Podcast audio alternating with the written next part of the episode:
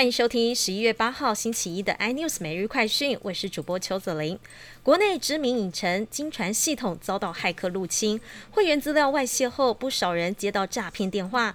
其中一名会员八小时内竟然被骗走一百一十四万元，愤而向媒体投诉，指控影城不闻不问，也没有事先提醒会员。今天是美国要求全球科技厂交出半导体机密的最后一天。台积电强调已经交件，但没有揭露客户机密资料。先前态度软化的韩国厂商却迟到，还没交出相关资料。科技业高获利，连带让从业人员的薪水。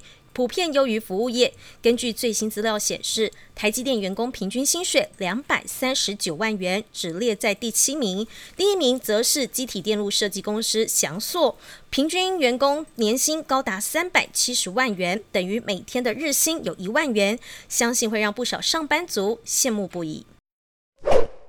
美国政府提案开征富人税，首要箭靶之一就指向全球首富马斯克，因为他的财产大多是股票，被认为拿未实现收益来当避税工具。对此，马斯克也出怪招，在 Twitter 上请粉丝投票，二十四小时投票结果出炉，有超过百分之五十七的网友都支持他卖掉百分之十的特斯拉持股，预计一旦出售，将有五千八百亿元台币进账。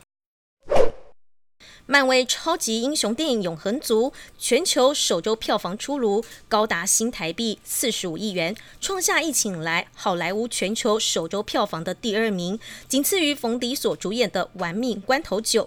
在北美以外的地区成绩也相当亮眼，在不包括中国的情况下，海外首周票房是九千零七十万美元，让网友纷纷表示很开心，漫威终于不管中国了。更多新闻内容，请锁定有线电视四十八八。十八 MOD 五零四三立财经台 iNews 或上 YouTube 搜寻三立 iNews。